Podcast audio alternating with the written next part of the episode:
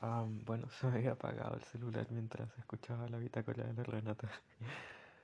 Pero es tan, tan, tan bonito poder escucharla hablar en portugués y en portugués tan bueno. Y es tan bacán poder escucharla tan feliz. Yo le... Yo le varias veces. Bueno, estoy casi toda la bitácora a punto de llorar. Y fue bacán porque como que a veces, bueno, estaba escuchando la bitácora mientras hacía otras cosas. Y a veces como que miraba el celular y decía, oh, bacán, todavía quedan 20 minutos, oh, bacán, todavía quedan 10 minutos. Y no sé, fue tan bonito poder escucharla. Escuchar de su propia boca las cosas. Me extrañaba muchísimo poder escuchar cosas bonitas de ella, directamente de ella. Especialmente en bitácoras.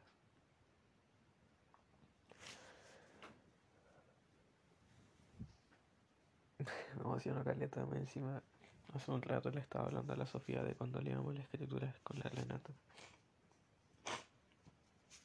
Que hablábamos como dos horas, era media hora de lectura y el resto de hablar de nosotros y de cuánto nos queríamos y cosas del futuro o de cómo había estado nuestro día, nuestra semana.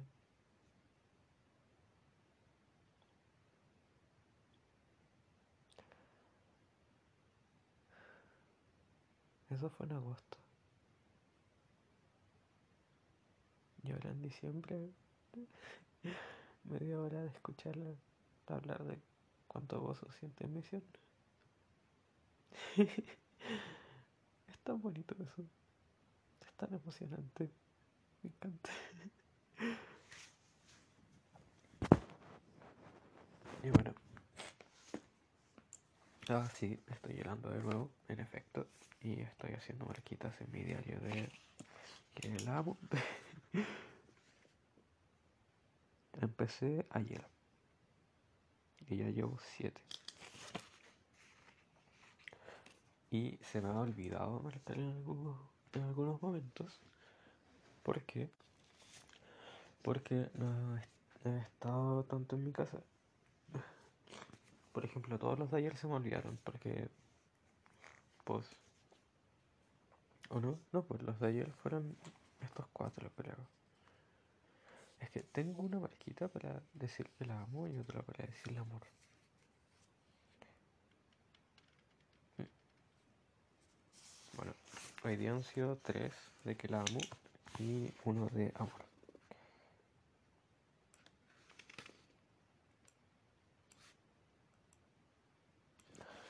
Y ahora estoy anotando el cómo diferenciarlos.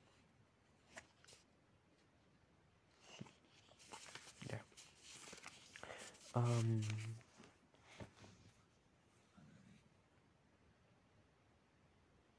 pucha, se me fue lo que iba a decir. Ah, ya, ya me acuerdo. Um, cuando dijo lo de que en el templo como se podían escuchar dos voces, yo también lo había experimentado y lo había experimentado con mi propia voz. Porque un día me di cuenta de que al bautizar escuchaba una voz distinta a la mía. Y se lo comenté a Sofía y le dije, cuando estoy bautizando escucho una voz que se siente como con mucho más poder. Y no sé si es mi voz, pero siento que mi voz también cambia. Y me dijo, no sé, o sea, sí se escucha distinta, pero no me he fijado mucho. Y como casi todos mis viajes al templo eran con ella, con el tiempo me dijo que sí, que en efecto cambiaba mi voz y se escuchaba como mucho más no sé, como así, como mucho más poderosa. Y es que es como una voz como más firme, más grave, con más poder, pero al mismo tiempo como más suave, como más amigable. O con más amor, no sé, la verdad, es difícil de, describir, inefable. pero eso. cuando se me apagó el celular, tuve tiempo para pensar también como en experiencias que me hayan marcado de mi conversión. O experiencias espirituales básicamente. Porque como no tengo sucesos que hayan marcado mi conversión, sino que siento que mi conversión ha sido muy paulatina. Entonces, como, mm, no sé, es difícil identificar porque es como que todos los días es más 0,5, más 0,5, más 0,5, más 0,5. Entonces no, no siento que haya como un día que sea como más 0,5, el día siguiente más 30, y después más 0,5 de nuevo. No. Siempre ha sido como bien constante. Pero tengo la experiencia de que, bueno, de nuevo en un viaje al templo con la Sofía, necesitábamos como ayuda del Padre y necesitábamos como respuestas, como urgentes así. Y bueno, en ese tiempo como la gente nos emparejaba mucho, onda, todos querían que estuviéramos juntos así. Y nosotros como, ah, gracias por la idea, pero uh, no. Entonces, bueno, esa vez, como necesitábamos mucha ayuda y yo le dije, pero entra al templo, ahora ya, y yo te espero. Pero antes cantamos un himno. Y fuimos al comedor del hostal y nos pusimos en el ventanal que da hacia el templo. Entonces ahí estuvimos abrazados y cantamos un himno. Y lo cantamos súper despacito. Pero recuerdo que el espíritu se sintió tan, pero tan, tan, tan fuerte. Y no sé, como en ese momento yo pensaba, bueno, acordé como de todos los comentarios que nos hacían de, de que estaríamos juntos. Y dije como, bueno, si llegas a pasar, no sé cómo pasaría. Pero sí me gustaría poder casarme con alguien con quien tenga experiencias así de espirituales y aún más. Y bueno, al final la Sofía nunca me gustó como pareja. Hemos sido muy cercanos por mucho tiempo y como no, no me gusta como pareja. Y hemos tenido muchísimas experiencias espirituales. Pero no, como simplemente fue una persona que ayudó a mi progreso, que ayuda a mi progreso a veces todavía. Pero no. me hizo pensar también en que el Padre siempre nos envía gente que nos puede ayudar. Y siempre nos envía la gente que nos acerque. A Él y al templo también. Como fue en ese caso la experiencia que tuve con la Sofía. Pero yo creo que como Él nos envía gente y nosotros elegimos con quién casarnos, como Él no nos va a enviar como así como, pues ya Franco, ahí está tu futura esposa, eso, cuídese, ¿no? Como Él nos envía gente bacán que nos pueda ayudar en alguna habilidad o en alguna prueba, o simplemente gente que sea una buena influencia para nosotros y nosotros también para ellos. Y pues si se da, como el padre lo aprueba, él nos manda a la persona. Y eso, siento que como eso pasó con la Renata. Porque yo no pretendía como estar con ella. como igual me habría gustado como desde el principio estaba con eso de quiero conocerla más, mucho más se me hace muy interesante. Escucha como... Mm, hmm. Hmm. no es admitida, pero en el fondo como sí, me gustaba un poquito. Y como eventualmente la escogí, pero primero fuimos amigos. Me di cuenta de que me ayudaba mucho, me sentía muy bien con ella. Y eventualmente cuando como nos dimos cuenta de que era mutuo, pasó el momento de escogerla y pues desde ahí he mantenido mi decisión. Y de verdad es muy loco pensar que hace un rato le estaba diciendo a Sofía, no, mira, con la Renata como en agosto, varios días nos llamamos, o sea, hicimos llamadas súper largas como de hora y media, incluso dos horas,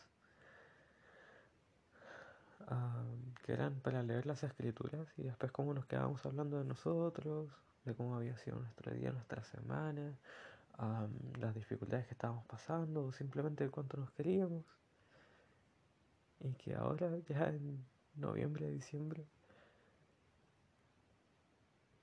escuchar bitácoras de misión.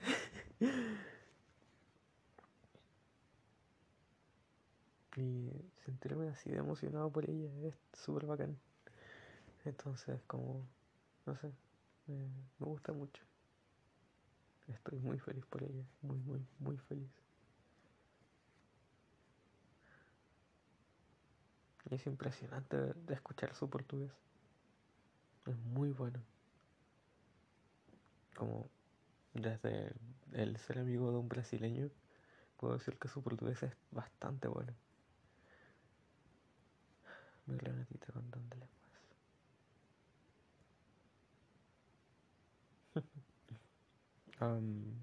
igual como fue un poco impactante que dijera que sentía que estaba perdiendo el tiempo por hacer esa bitácora. Porque, pucha, para mí fue algo súper bacán y que de verdad me trajo mucho gozo y mucha tranquilidad. Entonces, algo que para mí sea tan valioso, para ella se haya sentido como una pérdida de tiempo. Y ni siquiera fue como una pérdida de tiempo porque yo hasta sentí el espíritu súper fuerte. Entonces fue como, no, pero ¿por qué piensas así? No. Pero bueno. No sé si hará otras. Espero que sí. Tampoco. espero que sean todos los días, pero ojalá unas dos más. No sé. Pero la asiste la dasme. hace tan, tan, tan feliz.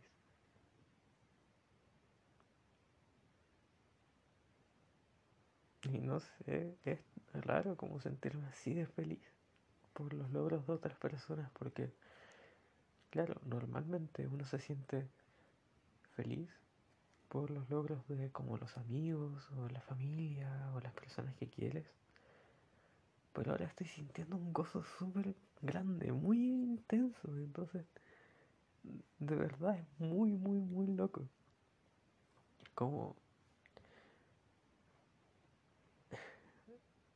lloro a cada rato pensando en que soy muy feliz de que ella esté en misión. Y a mí me cuesta mucho llorar.